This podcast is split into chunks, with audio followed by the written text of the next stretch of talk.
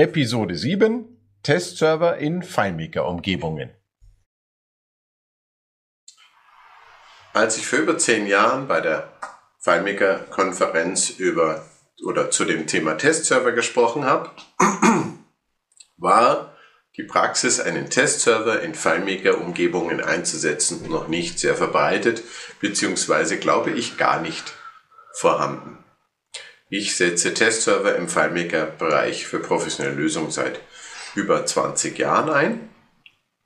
Ich stelle heute noch fest, wenn ich Kunden mit vorhandenen Systemen übernehme, um entweder das System neu zu entwickeln oder irgendwas anzupassen weiterhin, dass so gut wie nie ein Testserver vorhanden ist, das Konzept des Testservers vorhanden ist. Da dieses Konzept aber für die professionelle, professionelle Entwicklung für eine bestimmte Qualität sehr wichtig ist aus meiner Sicht, möchte ich es an dieser Stelle nochmal jedem ans Herz legen.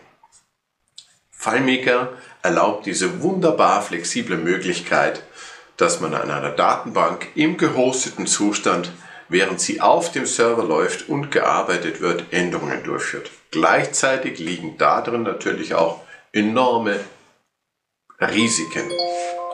Um die Entwicklung, Weiterentwicklung, Anpassung, Änderung, Überarbeitung eines Systems möglichst sicher zu machen, kann ich nur empfehlen, einen Testserver einzusetzen, das heißt einen zweiten FileMaker-Server zu installieren im Idealfall. Das geht zwar auch auf einem Server, aber im Idealfall trennt man das von dem anderen System, nennt die Dateien um. Das lässt sich mit den Developer-Tools von FileMaker ganz gut machen, damit auch kein Anwender aus Versehen irgendwo ein falsches System öffnet.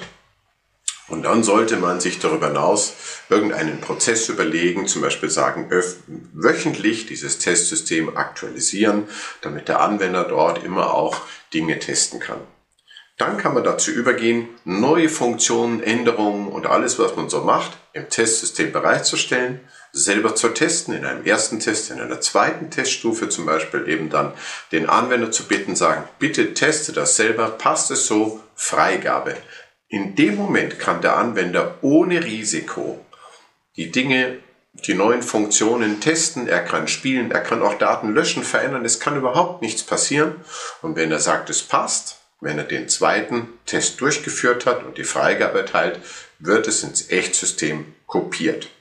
Worauf man dabei vielleicht besonders achten sollte, ist, dass allein der Einsatz eines Testservers noch nicht weiterhilft. Man braucht gleichzeitig ein Konzept, wie geht man vor. Wenn man nämlich Arbeiten macht und neue Funktionen oder Bereiche bereitstellt und ersetzt dann zum Beispiel wöchentlich das Testsystem aus dem realen System und man passt nicht auf, geht natürlich die Arbeit unter Umständen verloren. Man setzt also entweder zwei Testsysteme ein, eins, was man, öffentlich, äh, was man wöchentlich kopiert und bereitstellt und ein zweites, dass man für längerfristige Änderungen dort auf dem Testsystem belässt und erst ersetzt, wenn die Änderungen ins Echtsystem übertragen wurden. Darüber hinaus gibt es natürlich noch viele Möglichkeiten, je nachdem wie das System überhaupt aufgebaut ist von der Architektur her, Trennung Code und Daten, Modularisierung nach Files, was, man, was immer noch seit 25 Jahren im FileMaker-Bereich viel gemacht wird, was ich persönlich nicht empfehlenswert finde. Aber je nachdem, wie es gemacht hast, ist das Übertragen von neuen Funktionen in das Echtsystem aufwendiger oder weniger aufwendiger. Dazu eventuell noch an anderer Stelle mehr. Wichtig ist, sich zu merken, Einsatz eines Testservers halte ich für ein absolutes Muss in professionellen Umgebungen. Ein Prozess wie oft aktualisiere ich mein Testsystem und vielleicht der Einsatz eines zweiten Testsystems, sodass ich längerfristige Änderungen dort unabhängig davon, dass man im laufenden Betrieb durchaus immer mal testen kann, ich sicher meine Entwicklungen vorantreiben kann. Bei dem Thema unter Aufbau, Einsatz eines Testservers wünsche ich euch viel Erfolg. Ich hoffe, es bringt euch was. Wenn ich Rückmeldung kriege, freue ich mich drauf. Viel Spaß und viel Erfolg weiterhin mit FileMaker.